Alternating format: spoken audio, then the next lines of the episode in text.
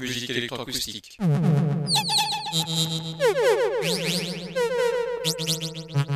Musique concrète. Musique électronique. Musique instrumentale.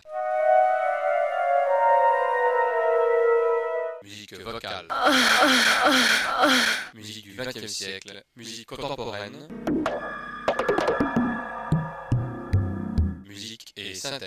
Une émission réalisée grâce à la phonothèque de l'IMEB, à la médiathèque de Bourges, à l'association des amis du GMEB.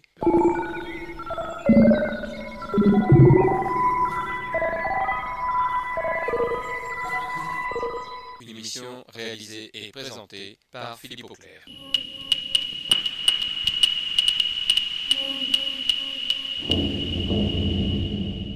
Musique et synthèse.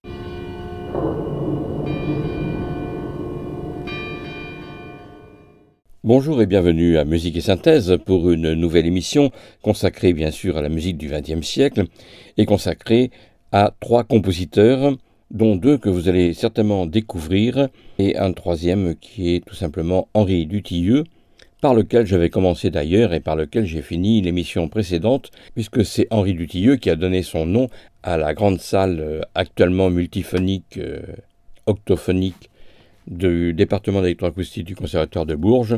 Je vous ai passé un extrait la semaine dernière en hommage à ce compositeur. Henri Dutilleux, nous avons écouté un extrait d'une œuvre la semaine dernière assez court puisque nous étions en fin d'émission. Et je voudrais reprendre d'une part pour évoquer sa disparition il y a dix ans et d'autre part pour évoquer sa musique et en particulier une œuvre qui l'a rendue célèbre qui s'appelle Les Métaboles, qui est une œuvre pour orchestre c'est une commande par le chef d'orchestre Georges Sells en 1959. À l'occasion du 40e anniversaire de son orchestre, c'est une œuvre qui a été composée entre 1963 et 1964 par Henri Dutilleux, puis créée en 1965 par l'orchestre de Cleveland, qui était dirigé donc par le commanditaire Georges Sells. Le métabole, c'est un terme qui est utilisé en rhétorique pour désigner la répétition d'une idée avec des mots et des expressions différentes. Dans le lexique de la biologie, il désigne la métamorphose, en général lente et progressive, d'un organisme vivant, par exemple celle d'une chenille se transformant en papillon. Dans son œuvre, Dutilleux présente ainsi dans chaque partie, il y en a cinq, chaque partie qui s'enchaîne, sans coupure, il présente une ou plusieurs idées musicales à qui il va faire subir des transformations successives, jusqu'à ce que l'idée devienne un motif de nature véritablement différent. Ce motif, transformé, devient alors l'idée directrice de la partie suivante et le processus recommence. Comme cela se passe dans le lexique de la biologie qui désigne la métamorphose d'un organisme vivant. Alors nous allons écouter tout d'abord les deux premiers mouvements. Le premier mouvement qui s'appelle incantatoire. Le premier motif de ce mouvement incantatoire commence par un accord en forme d'appel martelé, un accord cloche entre guillemets, puis se continue dans un court thème autour d'une carte augmentée et en forme incantatoire ou de psalmodie. Ce fameux accord cloche revient régulièrement dans toute la première pièce comme une sorte de refrain dans une forme rondeau. Même si le motif donne une importance aux aigus, il parcourt tout l'espace de hauteur depuis le mi de la contrebasse jusqu'au mi du piccolo. Il est transformé progressivement par les trompettes, puis par les cordes, et il est accompagné d'ornements développés par les flûtes, piccolo, hautbois, corps anglais, clarinette et violon. Il revient à la fin de cette première partie incantatoire pour clore cette première partie. Un deuxième mouvement qui sera enchaîné au premier, linéaire. Cette seconde partie fait intervenir surtout les cordes dans une polyphonie lente et majestueuse, accompagnant parfois un solo où les voix instrumentales se divisent de plus en plus jusqu'à faire entendre 14 parties différentes, faisant apparaître des moments de tension. Dutilleux considérait cette partie comme étant un lead. Un lead, c'est la forme ABA, entre autres. Voici donc les deux premiers mouvements des métaboles de Henri Dutilleux.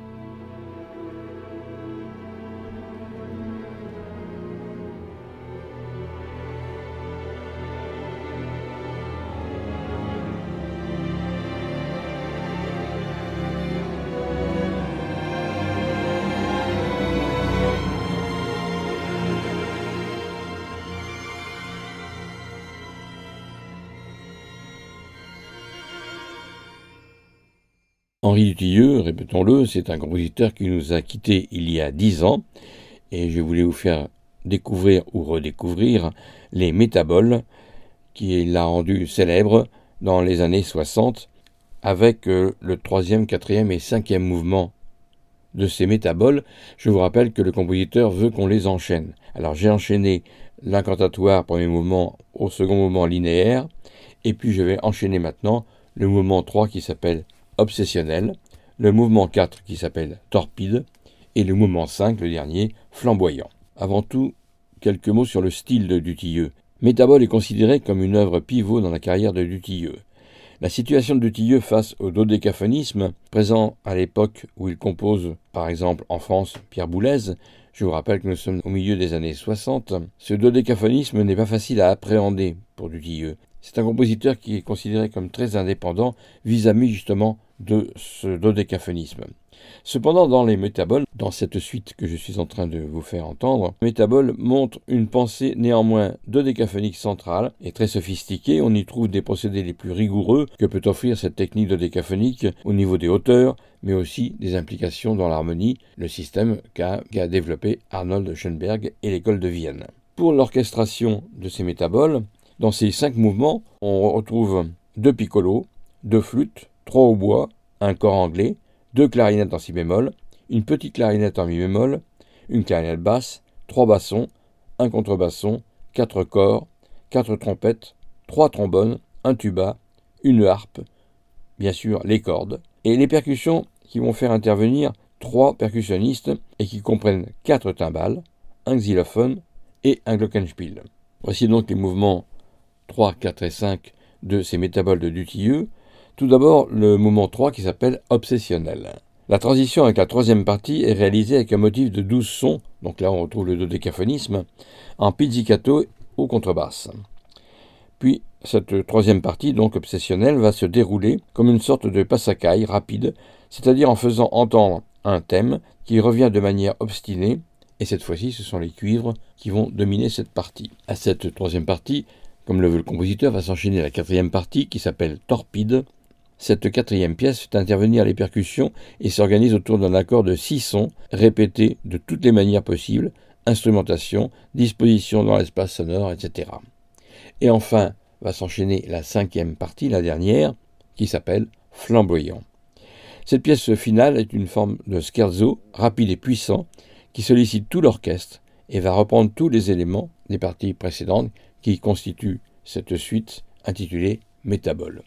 Voici donc les mouvements 3, 4 et 5 de Métabole d'Henri Dutilleux, un hommage donc à ce compositeur qui nous a quittés il y a dix ans, et un hommage aussi donc à ce compositeur qui a donné son nom à cette fameuse salle célèbre du Conservatoire de Bourges dans lequel on peut trouver dans le département électroacoustique entre autres une octophonie et aussi pas mal d'instruments permettant l'improvisation à de nombreux jeunes musiciens et moins jeune aussi, de cette classe d'électroacoustique de Bourges. Voici donc Henri Dutilleux, les trois derniers mouvements de Métabole.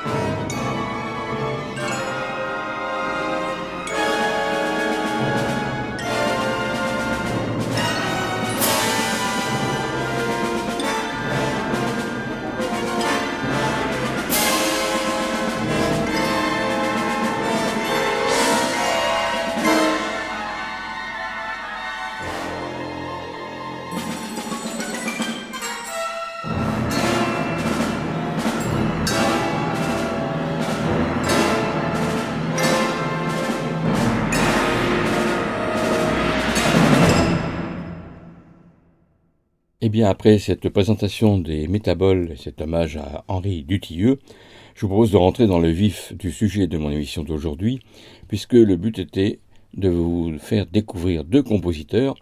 Un premier compositeur, c'est une femme, elle s'appelle Anna Dal Aramajek. C'est une compositrice qui travaille en musique électroacoustique. Elle est née à Paris, mais elle est canadienne. Elle est née à Paris en 1980 et elle vit à Montréal, au Canada. Une femme compositrice que j'ai découvert grâce à Jonathan Zenvapol, qui est donc compositeur de la classe musique électroacoustique de Bourges et que j'ai présenté récemment. Et il m'a fait découvrir ce compositeur dans son disque dur où il y avait pas mal de musique d'autres compositeurs électroacousticiens. Et cette femme, Anna Dalla Majek, est une femme qui va nous passionner parce que elle fait le lien entre la musique euh, vocale, instrumentale et bien sûr électroacoustique. Quelques mots sur cette femme, Anna Dalara Majek, qui a fait ses études musicales à l'Université de Montréal, une maîtrise en composition mixte, mais aussi au Conservatoire de Pantin avec Christine Groult et au Conservatoire de Blanc-Ménil avec Philippe Leroux, ainsi qu'à l'Université de Paris 8 avec José Manuel Lopez Lopez, un compositeur que nous avons bien connu à Bourges, qui a fait beaucoup de ses études d'électroacoustique au GMB puis à l'IMEB, et que nous rencontrions souvent dans les festivals synthèse. Compositrice influencée par la musique concrète et aussi sa formation de harpiste, elle va réaliser de nombreuses musiques pour le concert, la danse, les spectacles et la vidéo. En avril 2016, elle obtient à l'Université de Montréal son doctorat en musique option composition avec félicitations unanimes du jury et une thèse qui s'appelle la pensée mixte, une approche de la composition par l'interaction des pensées instrumentales électroacoustique et bien sûr informatique. Donc elle réside actuellement à Montréal, au Canada. Je vous propose de la découvrir à partir d'une suite qui s'appelle R, qui va utiliser beaucoup de sons instrumentaux et même des sons vocaux. Dans cette suite R, nous allons entendre trois premiers mouvements. Un premier mouvement qui s'appelle Haiku Mixture 1, œuvre écrite en 2009 pour une mezzo-soprano et un support, c'est-à-dire des sons fixés. Le deuxième mouvement de R s'appelle Alice Complice. Là, nous sommes en 2014 et le compositeur va utiliser la clarinette, le saxo soprano, le piano préparé et des traitements électroacoustiques. Et le troisième mouvement qui s'appelle Haïku Mixture 2, de nouveau une pièce écrite en 2009 pour mezzo soprano et un support électroacoustique. Voici donc ces trois premiers mouvements du compositeur Anna Dallara Majek, cette jeune femme qui a fait ses études à Paris et les a complétées à Montréal. J'ai oublié de préciser que la troisième pièce qui s'appelle Laïko Mixture 2 appartient, comme la première, à une suite de pièces qui s'appelle Cycle les larmes du scaphandre. Voici donc ces trois premiers mouvements de cette grande suite qu'elle appelle R pour électroacoustique et instruments ou la voix.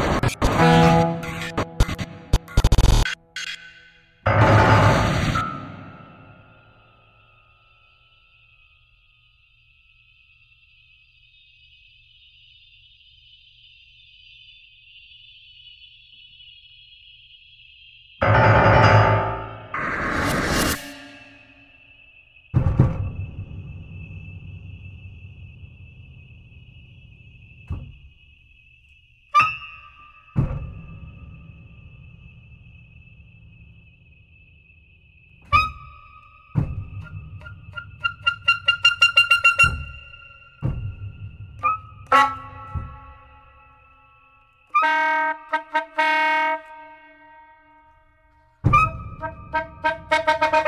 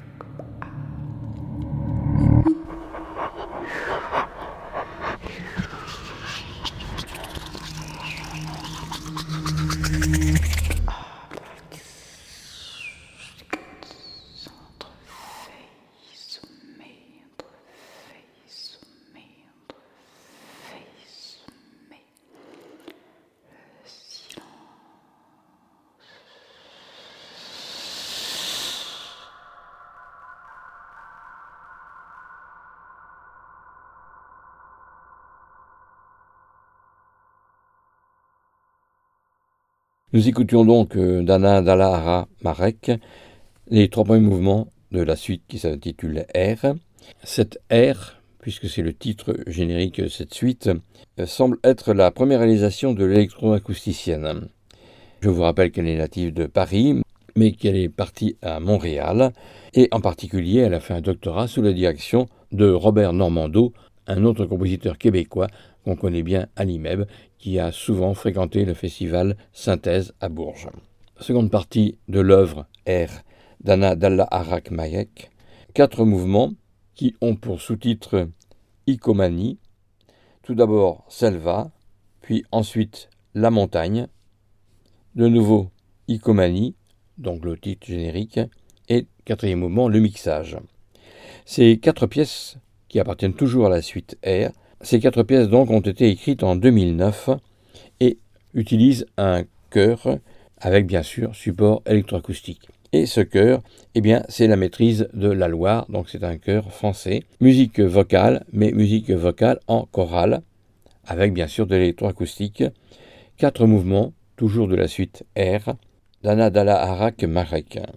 L'instrumentation traditionnelle utilisée par ce compositeur, c'est la musique électroacoustique confronté à la voix d'une mezzo-soprano, ce que vous avez entendu dans les trois premiers mouvements, puis d'un chœur, c'est ce que l'on va entendre maintenant, et on écoutera aussi dans d'autres mouvements l'utilisation de quatre flûtes à bec et voire même un piano préparé, toujours dans le cadre de la musique électroacoustique mixte. Voici donc ces quatre mouvements issus de cette grande suite R, quatre mouvements qui ont pour sous-titre Icomanie. Selva, la montagne, Icomanie et le mixage.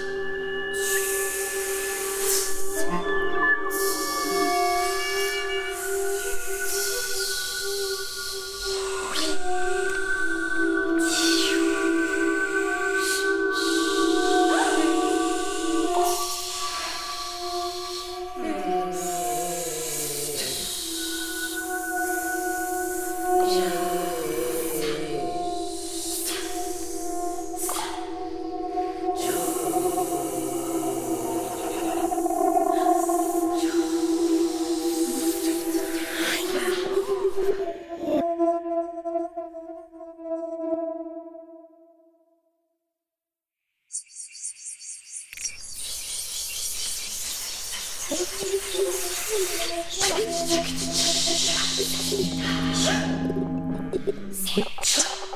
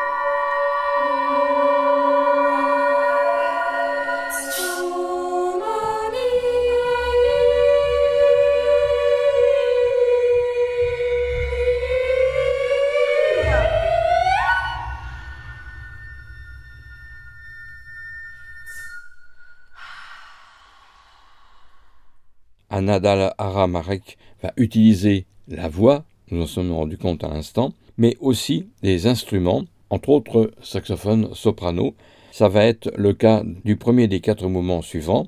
Tout d'abord, Ubuko, toujours issu de cette grande suite intitulée R. Ubuko qui utilise saxo-soprano et support électroacoustique. Nous sommes en 2010. Le mouvement suivant, Haiku Mixture 3. Nous avions écouté les mixtures 1 et 2 dans la première partie. Le Mixtour 3 va utiliser de nouveau la voix d'une mezzo-soprano, puis un support électroacoustique. Nous sommes en 2009. Le troisième mouvement, qui s'appelle R, est très original puisqu'il va utiliser quatre flûtes à bec et bien sûr un support électroacoustique. Nous sommes en 2014 et c'est une œuvre qui fait partie aussi du cycle Les larmes du scaphandre. Et enfin le quatrième mouvement, Haïku Mixture 4 cette fois-ci, toujours l'utilisation d'une voix mezzo-soprane et d'un support électroacoustique, nous sommes en 2009. Voici donc, toujours issu de cette grande suite R, quatre mouvements utilisant des instruments, saxophone, soprano, quatre flûtes à bec, ou la voix mezzo-soprano.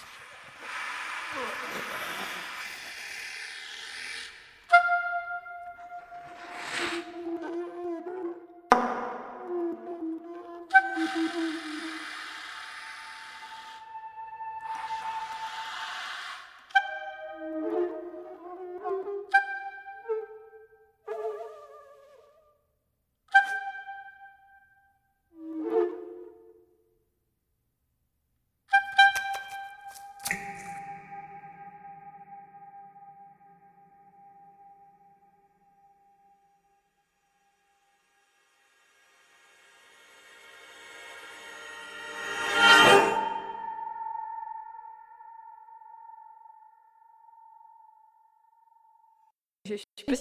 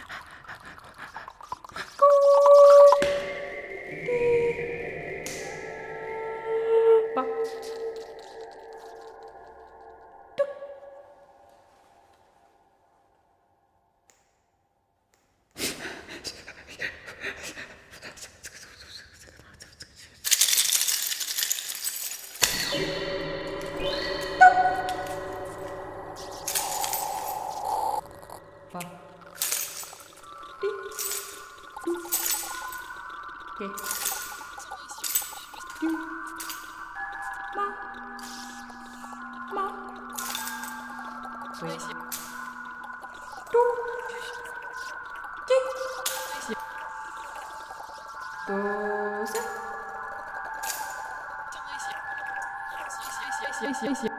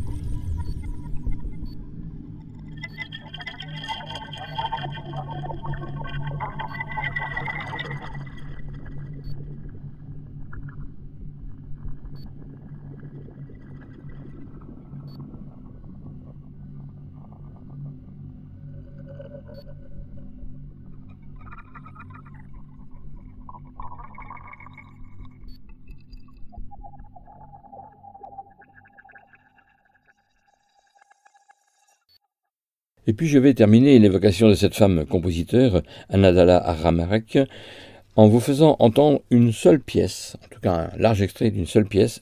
C'est la dernière pièce de ce grand cycle qu'elle a intitulé Air et qui est certainement une des premières manifestations réellement électroacoustiques, en tout cas mixtes, de ce compositeur que j'ai découvert donc grâce à Jonathan, conservateur de Bourges, et que je vous fais découvrir ce soir. Cette femme compositeur donc qui est née en France en 1980 et qui est partie à Montréal pour euh, travailler entre autres avec euh, Robert Normando. Je vous rappelle que c'est une femme qui travaille l'électroacoustique mixte que l'on peut retrouver dans de la musique de film et bien sûr dans la musique électroacoustique pure. Voici donc cette dernière pièce d'Anadal Aramajek, toujours dans le cycle R, c'est la douzième pièce. Elle s'appelle la Lechunga. Elle date de 2011 et elle marque aussi l'idée que beaucoup de musiciens dans le monde électroacoustique, mais peut-être ailleurs aussi, œuvrent eux aussi en liaison avec le théâtre. Ils utilisent souvent le son des voix des comédiens, par exemple, pour élaborer leur musique de scène. Voici donc ce dernier mouvement de ce compositeur que je vous présente aujourd'hui, une découverte en électroacoustique, Anna Dal Aramajek, et dans cette suite R, le dernier mouvement, le douzième, qui s'appelle La Lechunga et qui date de 2011.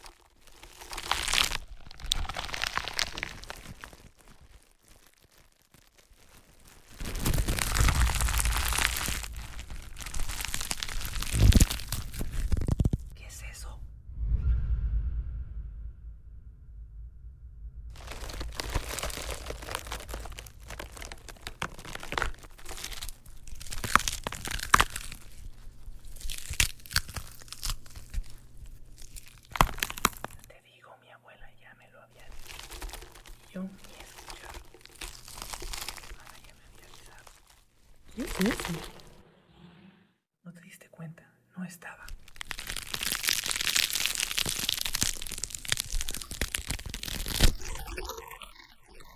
Prima ya lo había visto, le lo había comentado. ¿Este sonido?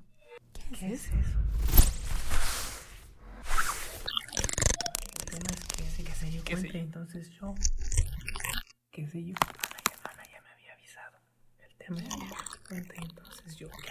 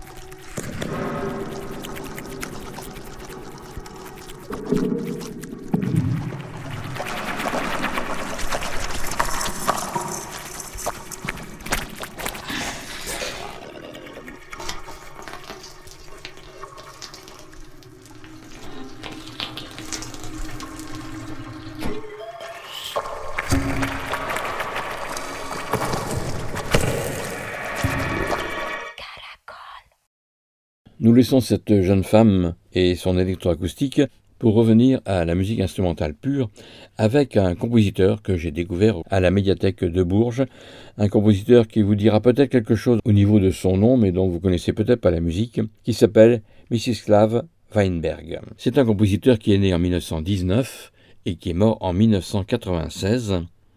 Moïse Samuilovitch Weinberg est né à Varsovie le 8 décembre 1919 et il est mort à Moscou en février 1996. C'est un compositeur russe mais qui est d'origine polonaise. Il commence à écrire la musique très jeune sous l'autorité de son père, musicien dans les théâtres de la ville. On revient encore à la musique de théâtre dont je vous parlais tout à l'heure. Sa mère est actrice. À l'âge de 10 ans, Weinberg joue du piano dans les théâtres où son père travaille. En 1931, ce jeune compositeur va intégrer le conservatoire de Varsovie où il va étudier le piano. Son talent pianistique est remarqué par le grand virtuose Joseph Hoffman qui organise le séjour de Weinberg aux États-Unis afin qu'il y poursuive ses études. Mais l'invasion de la Pologne par les troupes hitlériennes va mettre un terme à ce projet. Pour aujourd'hui, je vais vous faire écouter deux extraits d'œuvres de ce compositeur, puisque la compositrice Anna Aramacek a pris beaucoup de temps, et tant mieux, dans cette émission, eh bien, nous pourrons poursuivre la semaine prochaine l'œuvre de Weinberg et d'autres compositeurs que je vous ferai découvrir. Pour aujourd'hui, tout d'abord, un concerto pour flûte et orchestre. En tant que flûtiste, bien sûr, j'ai réagi à cette œuvre et en particulier au premier mouvement, Allegro molto, de ce concerto pour flûte et orchestre de Mstislav Weinberg.